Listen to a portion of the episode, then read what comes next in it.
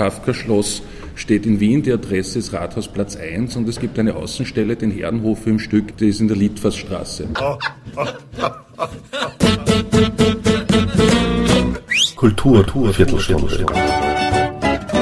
Die Podcast-Reihe von www.kulturwoche.at.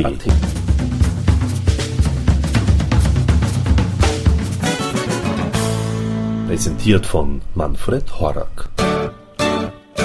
Ich sitze hier als Interessensvertreter der gewerblichen Wirtschaft, Mitgliedsunternehmen äh, im Bereich Außenankündigungs also Außenwerbung und Ankündigungsbetriebe. Wir haben etwa 800 Mitglieder in diesem Bereich in Wien. Aus dieser Sicht äh, ist auch mein Statement zu werten und dabei geht es erster Punkt ums Geld. Ja, Kultur ist ein Markt. Wir haben in Wien die Situation, dass hier ein marktbeherrschendes Unternehmen am Markt ist, das jetzt den Hegemonieanspruch stellt und versucht, alle anderen Anbieter und vor allem kleine Anbieter hier vom Markt zu verdrängen. Äh, seit elf Monaten bin ich äh, mit dieser Causa mittlerweile befasst und was ich in der Zwischenzeit gelernt habe, ist, man könnte so sagen, Kafkas Schloss gibt's. Das Kafka Schloss steht in Wien, die Adresse ist Rathausplatz 1 und es gibt eine Außenstelle, den Herrenhof im Stück, die ist in der Litfaßstraße.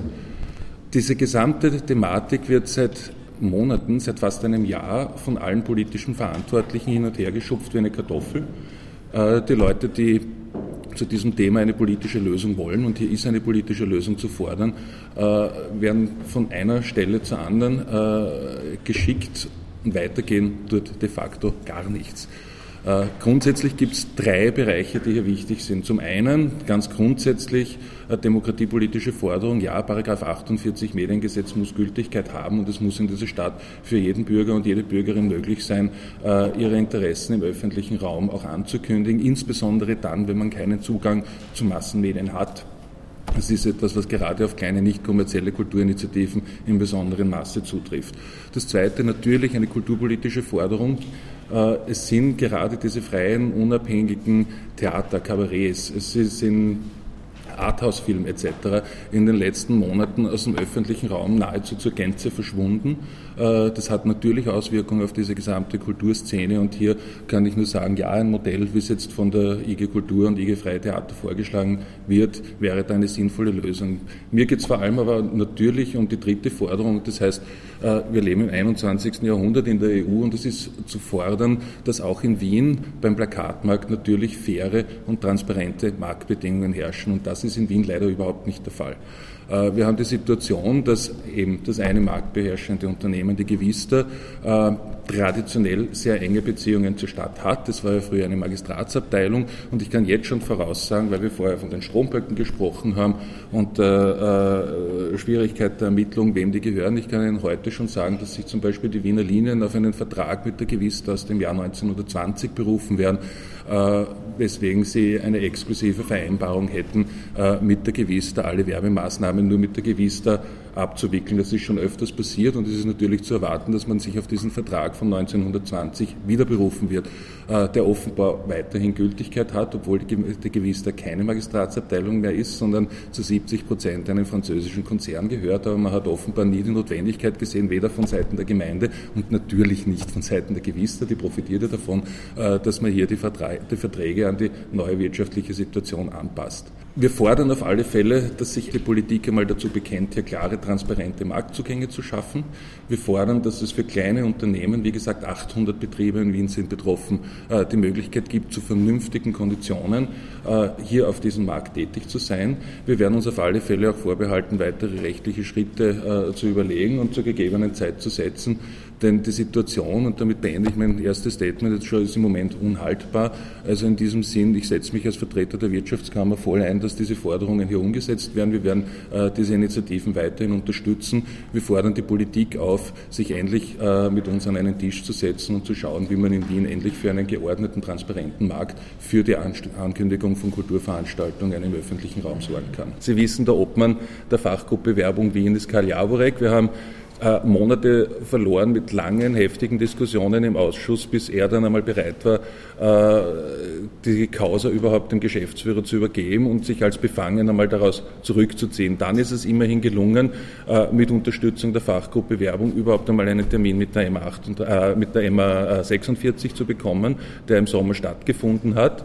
Äh, und wir werden halt einfach schauen. Also die Fachgruppe ist verpflichtet nach Wirtschaftskammergesetz äh, für faire Rahmenbedingungen für alle Mitglieder zu sorgen. Ja?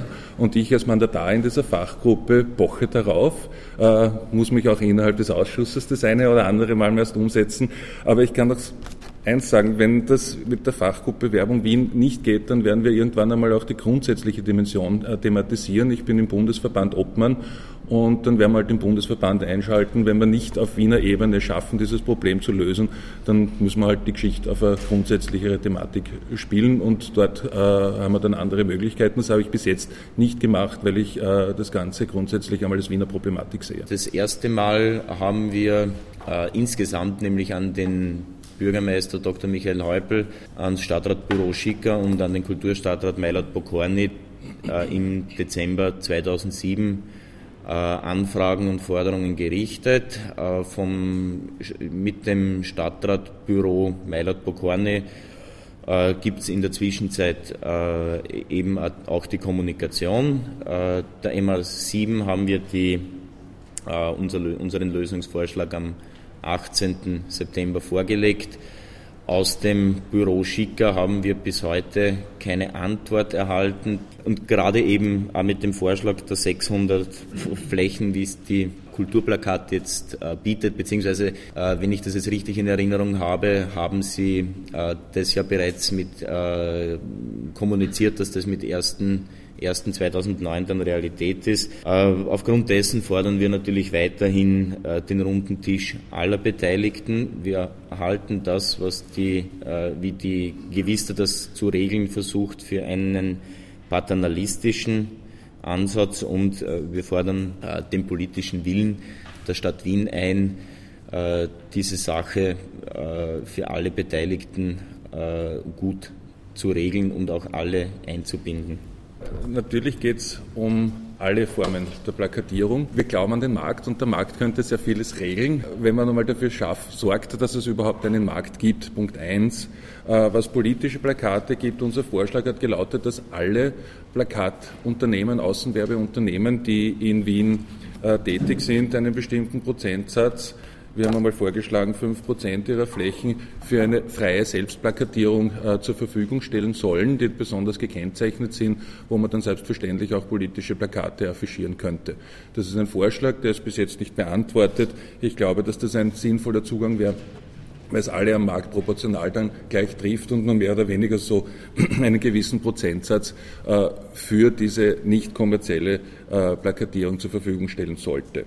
Die Frage der Bewirtschaftung der Stromkästen passt irgendwo auch zu dieser Marktgeschichte. Die Stadt Wien steht auf dem Standpunkt, dass nicht auszuschreiben ist, weil ja äh, die Stadt keine Leistung einkauft. Wir stehen auf dem Standpunkt, dass natürlich auszuschreiben wäre, weil die Stadt natürlich äh, ein Geschäft abschließt mit den Außenwerbeunternehmen es passt allerdings auch dazu, dass die Gewister ja pauschalierte äh, äh, Gebrauchsabgaben bezahlt. Das heißt, äh, die Gemeinde Wien auch vor einem Jahr noch nicht einmal in der Lage war, äh, die Gebrauchsabgabe überhaupt auszurechnen, weil wie wir aus einem Kontrollamtsbericht wissen, wusste die Stadt Wien nicht einmal, wie viele Werbeflächen es in der Stadt überhaupt gibt und es musste von der MA 19 erst im ersten Halbjahr 2008 ein Werbeflächenkataster äh, erstellt werden, damit die Stadt überhaupt einmal weiß, wie viele Flächen sie in der Stadt überhaupt hat wie viele davon wirklich genehmigt sind, weiß man bis heute noch immer nicht.